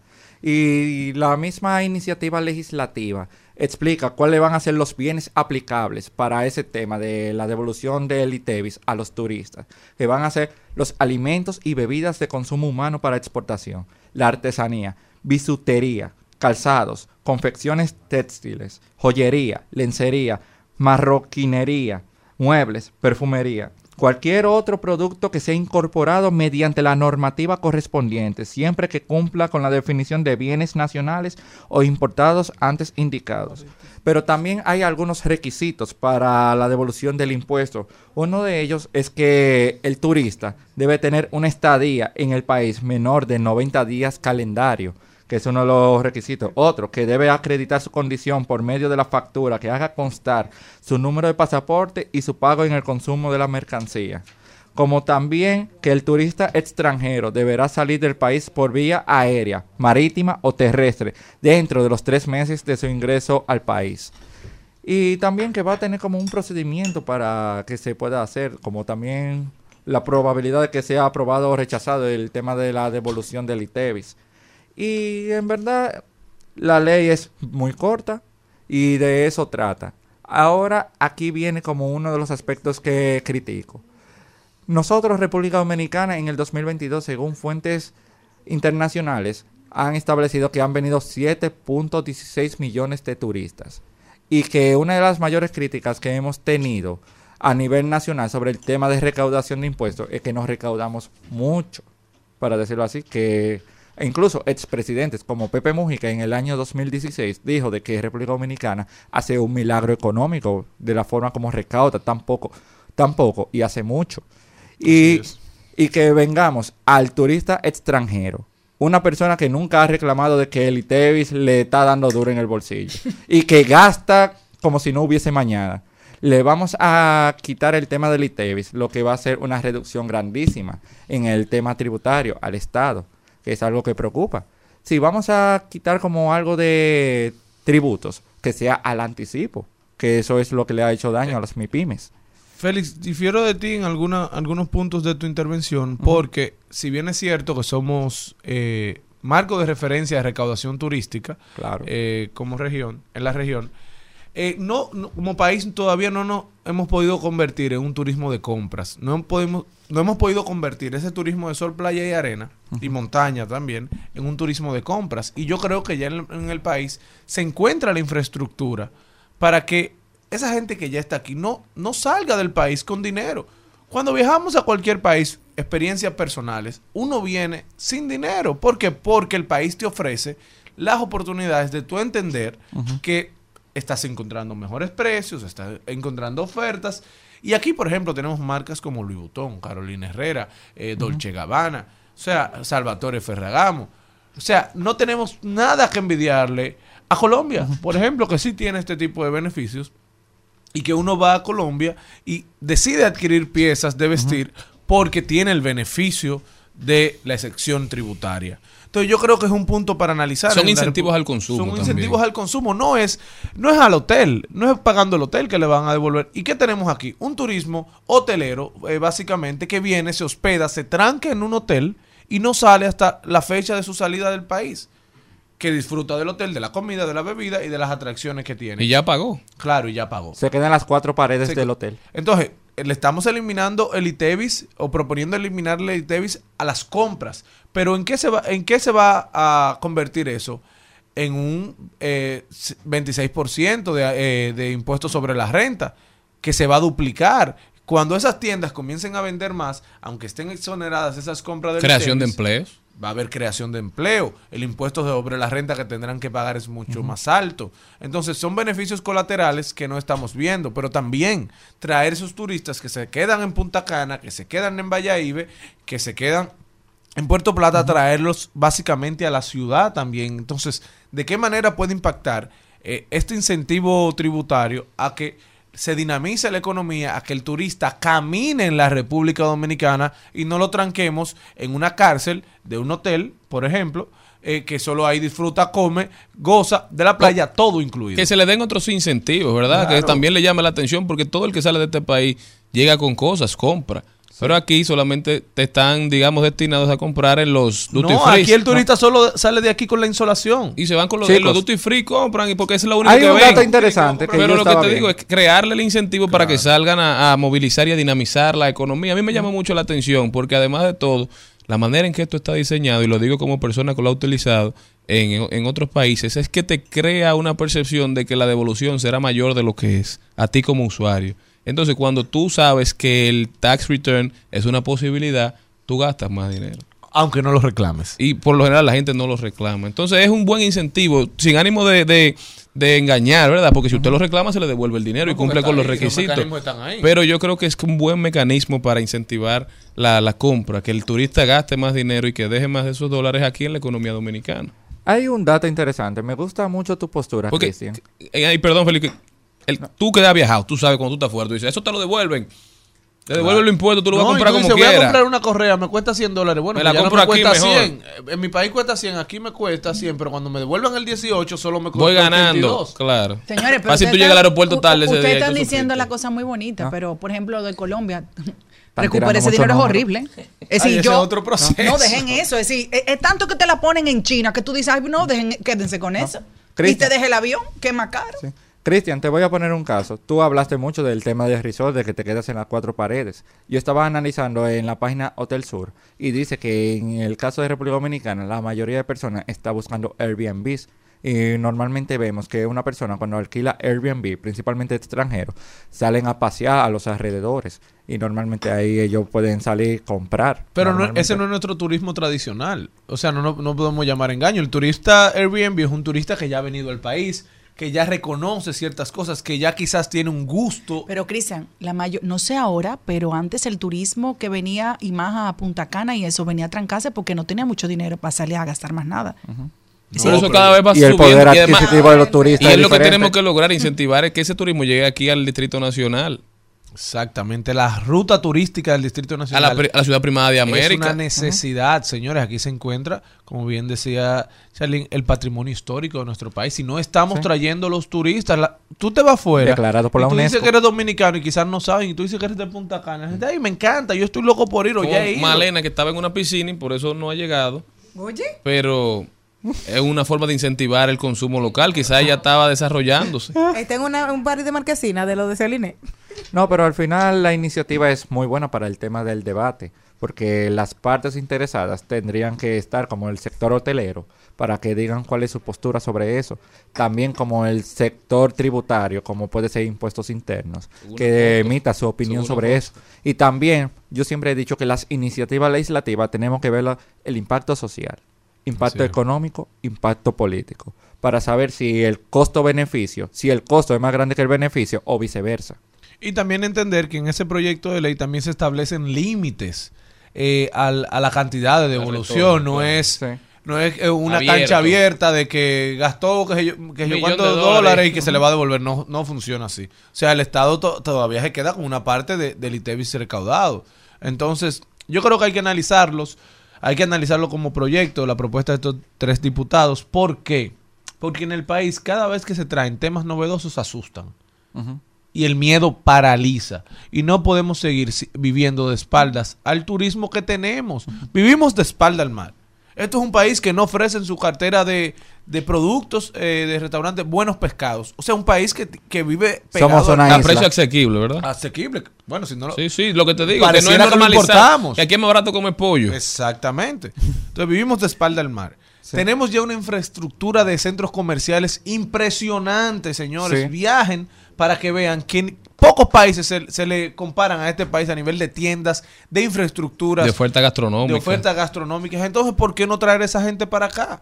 Todavía Punta Cana no está lo suficientemente desarrollado con Bávaro, Punta Cana, para que un turista permanezca 10 y 12 días ahí. No, yo creo que sí, que Punta Cana está suficientemente desarrollado, pero aquí el distrito necesita incentivos para que ellos vengan, crearle el interés de llegar. Ni se Claro. enteran. Y en la parece propuesta de Punta Cana todavía ha faltado voluntad del Distrito Nacional, de los actores del distrito, Para integrarse de a la crear ruta. grandes alianzas con los hoteles de Punta Cana, con Grupo Punta Cana, con Grupo Capcana, para que esos turistas que lleguen ahí conozcan el, el- la- el Distrito Nacional a través de una ruta eh, turística del Distrito Nacional, pero que también vayan a la ruta de Puerto Plata, que conozcan Santiago, conozcan su monumento, que conozcan la industria del tabaco. Entonces hay muchas cosas que podemos desarrollar, pero hay que generarle incentivos a la gente.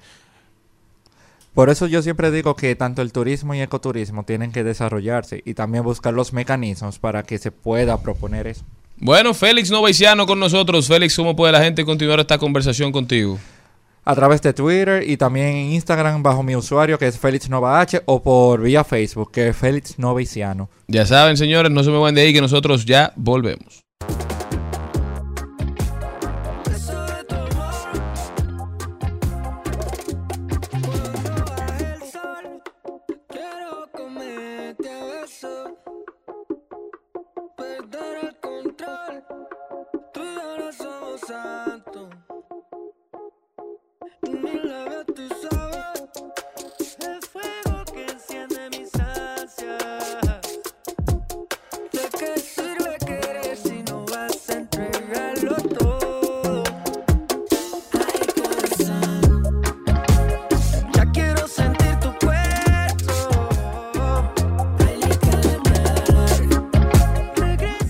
Pela a las niñas. Ay, ¿sabes qué?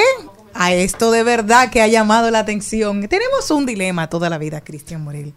¿Quién es primero? Gracias, ¿Huevo o la gallina? No la que tú quieras, porque imagínate No, tú. no, dime, el huevo. Aquí, aquí como que el huevo llega primero. Eh, sí. no, no, no, no, ¿tú qué crees?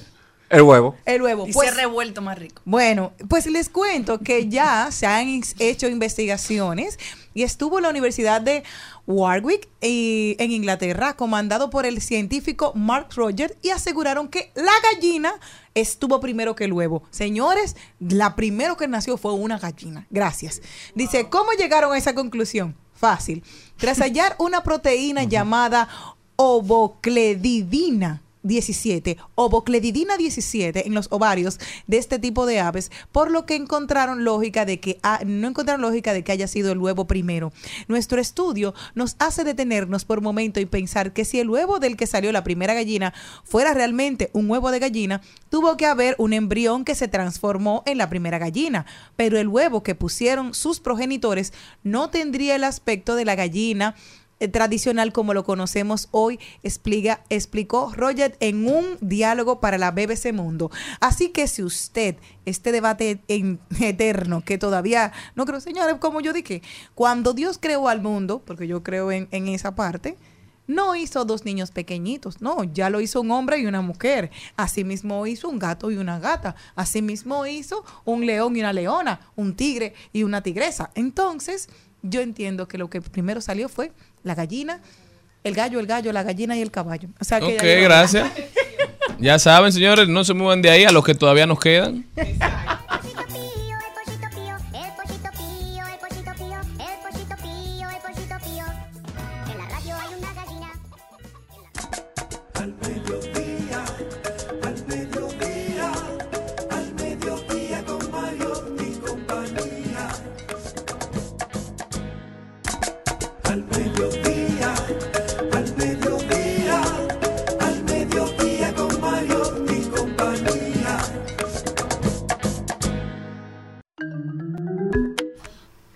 Bueno, señora, hay una noticia que esta semana como que le dio mucha alegría al mundo del entretenimiento internacional porque nuestro querido Al Pacino dijo públicamente que iba a ser padre por cuarta vez. Y pero la noticia es que él tiene 83 años. Entonces, wow, qué chévere, wow, wow, wow. Bueno, pasaron dos días y ha explotado una nueva noticia. No Al. Pacino, ay Dios, casi, Bueno, lo pensó. Al, casi lo está pensando. Le pidió a la madre del niño o la niña que viene en camino que necesita hacer una prueba de ADN para verificar que él sea el padre. ¿Por qué? Porque él tiene una enfermedad que una de las consecuencias de esa enfermedad es la esterilidad. Entonces me imagino que eso debe ser un chisme en puede esa ser, familia. o puede ser la esterilidad porque él tiene otros hijos. Pero mi amor, ahora. Los hijos que él tiene son de antes, Bueno, son que hizo un viejitos. milagro, Él es hasta abuelo de gemelo. Es que no creen los milagros. No, pero yo no creo que él crea o no crea. Tal vez ahora con toda esa familia en esa revolución, pero papi, ¿y que tú? ¿Y que yo? ¿Tú te imaginas eso? Entonces, ¿cómo? tú gozarte con ese Ah, viejo eso, es otra posibilidad, que la prueba de embarazo de, ADN se está viendo hacia afuera, quizás como que él está diciendo no es mío, pero quizás para probar que es de él. Claro. A sus Y- hijos, Para quizás para probarle a sus hijos que sí. Y, ya ya tiene ocho meses de embarazo. Es Ah, decir, pues que no es que fue. Pero yo creo, Celine, que todo el que, toda la mujer que tenga un hijo con un hombre de ochenta y pico de años, que se haga su prueba por voluntad, solamente mira, papi, para, toma. para Para dejar las cosas en orden. Adelante. Porque después que ese- esa persona le pasa algo, los hijos arrancan a decir, eso nunca fue de él. Félix, que siempre tiene dat- datos estadísticos, no tiene la biografía de la presunta madre. No, mira, No, ella esa es mujer, madre. como yo vi la foto y yo dije, pero esta yo la había visto antes en una foto. Y entonces busqué, su nombre es Nor Alfalá. Ajá. Mira, En el Que 2017. tú trabajas mucho. Yo te iba a decir que hay que buscarte oficio, pero tú trabajas mucho. O sea, El el, tiempo te rinde a ti. No, No. con eso es que él se distrae. Entonces, ¿cómo se llama? Nor Alfalá. Y en el 2017, 29 cuando... años tiene. No, y fíjate, en el 2017, cuando tenía 22 años, su novio era Mick Jagger, vocalista de Oye. Rolling Stones, cuando él You tenía can't get no 72 años. Sí, tú me lo dijiste. En el 2019 salía con Clint Eastwood. Le gustan lo mayor. Y ahora sal- que sale con tiene. Al Pacino y va a tener un hijo. Ella literalmente se cogió la frase que dice lo siguiente. ¿Literalmente qué? Se Ella- cogió la frase a Ah, pecho. frase. ¿Cuál? No, ella literalmente le dijeron una frase de niña, que de seguro fue esta. ¿Cuál? Mientras más arrugada, más dulce la fruta. Ay, Dios. ¿Cómo la? ¿Y qué hombre es este? Ella se lo tomó literal. No, pero la verdad es que... Definitivamente, definitivamente, a ella le gustan Mayores. mayores. No, pero abusó.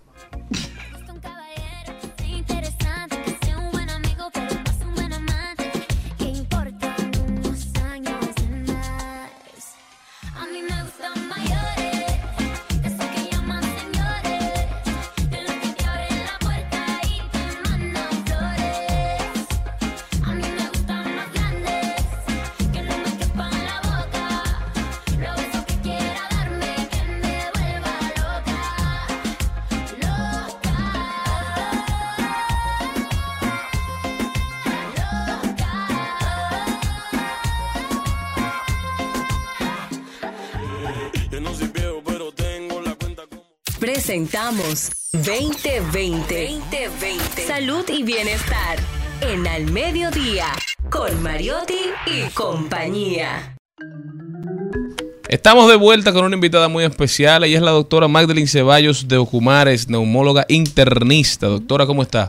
Bien, gracias a Dios. Gracias por la invitación nuevamente. Siempre feliz de tenerla aquí con nosotros, doctora. Hoy el tema vape, cigarrillo electrónico o juca, doctora. ¿Qué es lo que está pasando con estos aparatos que aparentemente los jovencitos no pueden sacarse de la boca? Hábleme un poquito. Esto se llama vape y hace entender como que lo que botan o lo que emiten es vapor.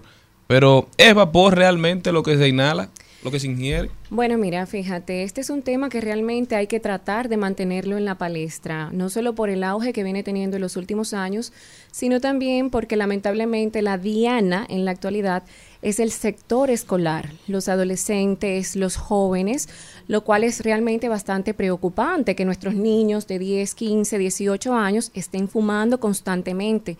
¿Qué hace un niño de 10 y de 12 años con un cigarrillo, con una juca o un vape en las manos? Como bien dices, no solamente es un vapor de agua, esto contiene una gran cantidad de compuestos dentro de los cuales tenemos la nicotina que es, eh, bueno, pues la primera sustancia que le confiere esa potestad de ser adictivo. Esto hace que, la que el paciente continúe perpetuando este hábito de querer fumar. Además a esto hay que agregar que los saborizantes que contienen también son cancerígenos, produce daño pulmonar, daño cardiovascular, entre un sinnúmero más de, de, pues, efectos deleterios para nuestra salud. Antes era, perdón, antes en algunos eh, sitios siempre tenemos eh, prohibido fumar y ahora en los espacios cerrados tenemos este problema de que son aromatizados, de que huelen, qué lindo huelen, que huelen a fruta, qué sé yo, Que qué. es uno de los principales atributos, que no Sí. molestan a los Exacto. terceros, aunque le hagan daño. ¿Cómo, qué, qué, qué consecuencia tenemos los no fumadores en espacios así que se comparten con este tipo de personas que están fumando constantemente los vapes? Bueno, fíjate, el que es fumador pasivo tiene hasta 30% de riesgo de desarrollar enfermedades del corazón, enfermedades pulmonares, de cáncer de pulmón. La persona que es pareja de un paciente fumador eventualmente puede desarrollar bronquitis crónica, enfisema pulmonar, cáncer de pulmón, rinitis por irritación, asma también, debido a la exposición. Es decir, que no está exento aquel paciente que es fumador pasivo. Y lo que me llama la atención, doctora, es que todavía hay quienes dicen, porque estos vapes, estos cigarrillos electrónicos en algún momento fueron vistos como una herramienta para dejar de fumar cigarrillos tradicionales. Pero ¿qué ha pasado? Que es sorprendente la cantidad de personas que nunca se han puesto un cigarrillo en la boca y ahora son adictos a estos vapes. o sea, eso es lo que llama mucho la atención y yo que he fumado, le, le digo a las personas que esto lo están utilizando como un mecanismo para lidiar con la ansiedad, pero como siempre están asequibles, como uno siempre puede fumarlo, porque como dice Jenny, en espacios cerrados no molestan a los demás, la gente cree que no huele, o sea, no, el olor no es malo, no te deja un mal olor arriba, entonces se ha exponenciado la, la, la cantidad de horas que la gente dura ingiriendo esta cosa, o sea, ¿qué tanto puede ser nocivo esto para, para los pulmones, para la salud? Excelente. Bueno, fíjate, desde el año 2014 eh, se han venido popularizando realmente estos cigarrillos electrónicos, tanto así que de hecho han superado el uso de los cigarrillos convencionales en los Estados Unidos. ¿Por qué? Porque verdaderamente fueron introducidos al mercado como inofensivos y así es como se han vendido a la población. Se venden como productos inofensivos para dejar el cigarrillo convencional, para no fumar más. Sin embargo, cada día que pasa son más los estudios que avalan que realmente son perjudiciales para la salud y que como siempre decimos, no existe en esta vida un límite de exposición al humo del tabaco de cualquier forma en la que venga que sea seguro o que no sea nocivo para nuestra salud. ¿Cuáles daños pueden acarrear el uso de estos cigarrillos electrónicos? Pues múltiples. Dentro de ellos, infecciones del pulmón, como la neumonía. No es uno ni dos los pacientes que llegan diariamente a la consulta con una infección pulmonar, con una bronquitis, con una neumonía, con exacerbación de sus cuadros de asma, de rinitis, debido al consumo de este tipo de, de sustancias o de dispositivos. Es decir, que realmente los efectos deleterios son una realidad. Doctora, tenemos una realidad y es que las, los jóvenes sobre todo están fumando. Ya Si- mucho. Si tenemos que decidir a nuestros hijos o como nosotros mismos como jóvenes qué fumar, ahí está la juca, está el cigarro y está el vape. ¿Qué es menos dañino a la salud? Ninguno. Wow. Todos son igualmente dañinos. Eso es lamentablemente Fue un mito todo lo del. Exactamente. No, pero- Lamentablemente siempre se habla de que el cigarrillo, porque se sabe que hasta esta fecha el cigarrillo es de todos los tipos de forma de presentación del tabaco el más conocido, el más estudiado, que viene desde hace muchísimo tiempo, ya se conocen prácticamente todos sus efectos secundarios. Sin embargo, en el caso de la juca y en el vape, todavía están bajo investigación y lo que se sabe hasta el momento es que son igualmente dañinos. Por lo tanto, no fumen. Era la información, doctora. Yo decía hace unos días que en los años 60 los, ah, los doctores tenían una marca preferida para recomendarle a las mujeres embarazadas para que fumaran. O sea, por muchos años el lobby del tabaco se encargó de, de disfrazar los efectos tan dañinos de- del tabaco y de la nicotina. La nicotina que lo único que hace es hacerte adicto a la nicotina. o sea, la nicotina no te da un high, la nicotina no te da un, un- un bajón, la nicotina no te calma. Al final lo que pasa es que tú te pasas el día entero, cada vez que estás ansioso, te metes el vape en la boca, le das un fuetazo y tú crees que estás lidiando con la ansiedad por, la, por el vape. Pero es una muletilla, es una herramienta que tú has utilizado. Y a diferencia de los cigarrillos tradicionales, que increíblemente, para mí, son menos dañinos por el hecho de que la fumar es, este cigarrillo tradicional es más incómodo que fumar vape porque tiene que salir, te deja un mal olor, Sí, tiene por que las limitaciones que tiene. Claro, a la, a también, la gente de alrededor le molesta, pero es imposible que una cosa que tú dure haciendo más de 10 horas al día Claro. no sea dañino para ti. Eso es así. una Doctora, realidad. yo tengo dos preguntas rápidas. Una, ¿también tiene efecto así negativo las personas que van a los, a los sitios, los clubes de cigarros, de tabacos? Y dos, he visto en varios medios de comunicación que ustedes los neumólogos están mandando a que toda la población volvamos a utilizar la mascarilla porque ha aumentado el COVID-19. Sí, sí, sí. Bueno, fíjate, con el tema del COVID-19 es una realidad. eh, eso se ha evidenciado en la consulta, que tenemos una alta de casos de COVID. De 10 pacientes que vemos en la consulta, eh, yo puedo decir que de 2 a 3 ya tienen COVID. Cuando realmente íbamos en picada. O sea, esto iba realmente, yo decía, pero Dios mío, los, eh, los pacientes con COVID se han desaparecido. Gracias a Dios. Sin embargo, de la nada, pues recientemente se ha visto un aumento de los casos de COVID. Así que instamos verdaderamente a usar la mascarilla. Las medidas de protección nunca están de más. Este, en general, me hiciste otra pregu- pregunta. La del tabaco, la del cigarrillo ese, ¿cómo se La llama? El puro. Ajá. Eso. Que hay como un club de personas que van a, a- a- y hay personas Sí, que igual. Sí, Sí, los cigar club, porque hay unos que fuman, pero otros no fuman. Entonces, Ah, sí, sí, sí, claro, señores. Yo siempre digo que la mejor exposición en nosotros como seres humanos es la que no tenemos. Incluso usted yendo de manera ocasional, de manera irregular a este tipo de club, este, si hay exposición ahí al humo del tabaco, hay pacientes que lamentablemente duran toda la vida fumando y no pasa nada. Como hay pacientes que fuman una sola vez y ya esto es suficiente como, como para desencadenar una respuesta inflamatoria en sus vías aéreas. Por lo tanto, depende mucho de cada paciente, pero la recomendación es no tener exposición.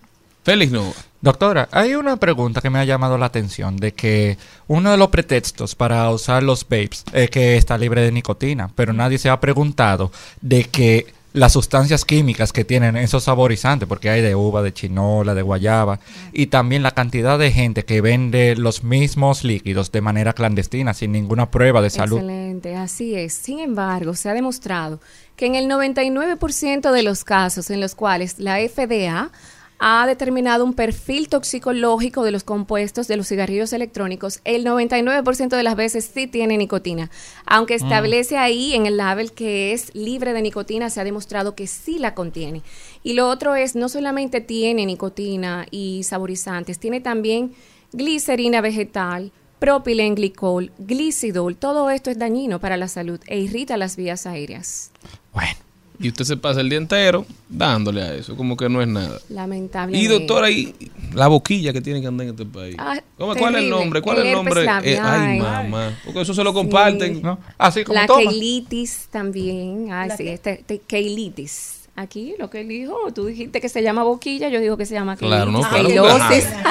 ¿Cómo que se llama? ¿Cómo que se llama? Se oye bonito. Sí, yo dije, ¿y eso qué es? Ya. La que no, porque ahí dijo. Cristian que él quiere que también. Tú Entonces tienes tiene que... ¿Y quién es esa? Doctora, entonces, Así ¿cuál es su recomendación? Porque yo he visto Bueno. que en los Estados Unidos, doctora, están tomando fuertes medidas, medidas drásticas, los están censurando, están prohibiendo la venta, están prohibiendo que los saboricen, porque al final eso es lo que llama la atención a los jóvenes. Es, es más, hubo una compañía de estos babes que fue en, en temas judiciales, fue encontrada culpable de que su mercadeo, sus técnicas mercadológicas, estaban apuntando a menores de edad. Y yo creo que eso se ha triplicado a nivel mundial. Y aquí en República Dominicana, de manera particular, no Sí. hay tantas barreras para el acceso. Señores, a ¿qué compañía de esa aquí que te lo llevan delivery a los No, menores? toda, a Terrible. cualquiera. En la actualidad se está abogando por mejores normas de, de convivencia escolar, en el sentido de que se prohíba por lo menos en las escuelas. Sin embargo, yo me voy un poquito más lejos. Ningún menor de edad, ninguna persona de 18 años o menos tiene derecho a estar usando juca, vape ni tomar alcohol. Esto debería estar determinantemente prohibido por decreto. Que los menores de edad estén consumiendo eh, cigarrillos de, de- en cualquier forma de presentación, sea juca, sea vape, sea cigarrillo convencional. Y es que se sabe que lamentablemente el cerebro de un adolescente, de un ser humano como tal, termina su desarrollo a los 25 años de edad. Esto significa que todavía, sobre todo en el caso de los varones, porque nosotras las chicas estamos listas para la batalla a los 20 y 22 años Ay, de edad, siempre tan más maduras. Se rápidamente, mucho. verdaderamente. Sin embargo, a los 25 años todavía el cerebro está en proceso de desarrollo y de maduración. Cuando usamos cigarrillos electrónicos, cigarrillos convencionales, las posibles dos neuronas que tiene un adolescente ahí que está fumando, todavía está jugando dominó, y en lugar de, de desarrollarse, más bien desarrollan trastornos de déficit de atención, trastornos de ansiedad. Este, se les hace difícil concentrarse en las escuelas, entender las clases. Entonces, ¿Verdad que por lo tanto, son personas a la larga menos productivas para la sociedad desde el punto de vista social y económico. Y yo considero que realmente deberían de estar determinantemente prohibidos en menores de edad. Doctora, lo que decía Charlene en principio llamaba mucho la atención, que en un pasado las madres llegaron a fumar con, con bebés. Estos que ya tuvieron la, la desgracia de, de recibir el humo desde que estaban en el vientre, son más propensos a, a tener enfermedades eh, pulmonares o cardiopulmonares. Así es, cuatro veces mayor propensión a desarrollar cáncer de pulmón, asma, enfisema pulmonar, bronquitis crónica en la adultez, por supuesto que sí, y leucemia también. Hay muchos niños que nacen con leucemia y no se sabe que el padre no, el padre no sufre de nada, la madre tampoco. Sin embargo, la madre tal vez tuvo exposición durante la gestación al humo del tabaco, era una paciente fumadora y lamentablemente este niño puede nacer con cáncer de sangre. Wow. Bueno, definitivamente algo hay que hacer, doctora, porque voy a decirle a todos los doctores que estén ahora mismo cursando la carrera, o verdad, o cuasi doctores que se especialicen en neumología, porque aquí va a haber una crisis de salud, yo No, creo, en los próximos años, porque es es una locura. Entonces, el Estado tiene que tomar medidas fuertes, drásticas, porque si no, al ritmo que vamos, vamos a tener problemas Señor serios. Mario, ¿qué pasa? Hay Eso jóvenes sí, que se pasan el día entero con eso. Fumando. una Y no tan jóvenes, o sea, es que ya se ha vuelto, está en el Pero trabajo, en la oficina, en el A mí carro. lo que me preocupa es la capacidad que tenemos los seres humanos de normalizar las cosas. Señores, hace tres años eso no existía. Eso es Y ya es un, un- una herramienta común en Necesaria. cualquier y, no, y común. Tanto como el teléfono. Así es. Más, más, porque la gente lo anda buscando, lo pide prestado de boca a boca. O sea, hay gente que no te bebe de un vaso de otra gente, pero se pega de una, de una juquita de esa, de un vape.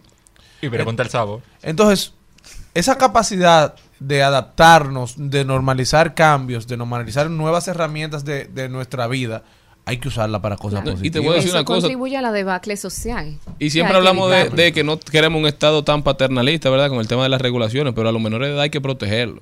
Lo están haciendo los norteamericanos que están cuidando, los gringos que, que no han prohibido la- las, las armas en ningún tipo de, de modalidad, ¿verdad? Y que son bastante permisivos. Están pro- protegiendo a sus niños contra esto. ¿Y nosotros qué estamos haciendo? Lamentablemente. Esa es una realidad. Es que el costo que va a tener para los estados, ese jueguito de ahora, en el futuro, va a ser in- in- inalcalculable el diacho. Incalculable. Incalculable. Cristian Morel. Ah, gracias, doctora, ¿cómo amigo. doctora, ¿cómo puede la gente continuar esta conversación con usted? Vía Fue consulta, Feli. ¿eh? Estamos en la clínica Abreu, consultorio 110B, a la orden, como siempre. Teléfono. Doctora. Número de teléfono 829-715-0452. Doctora. Instagram como Neumo Ceballos. Está hermosa ese nuevo Ay, look. gracias. Hay que decirle. No se dieron orden. cuenta ustedes de ninguno. Igualmente. Yo siempre la veo bonita. Señores, muchísimas gracias por habernos acompañado. Buen fin de semana. Hasta el lunes, si Dios quiere, mi gente. Tú eres como el sol brilla si sale, pero nada más te ven cuando y eso no se vale. Caminaré a donde señale, por ti cruzo fronteras, desiertos y mares. Es una sensación, baby, que a mí me da cuando estoy.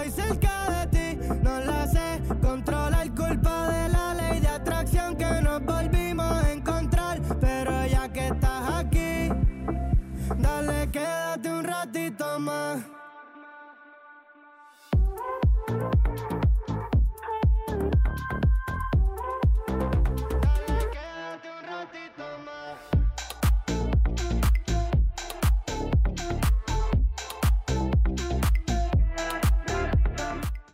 Hasta aquí, Mariotti y compañía. Hasta aquí, Mariotti y compañía.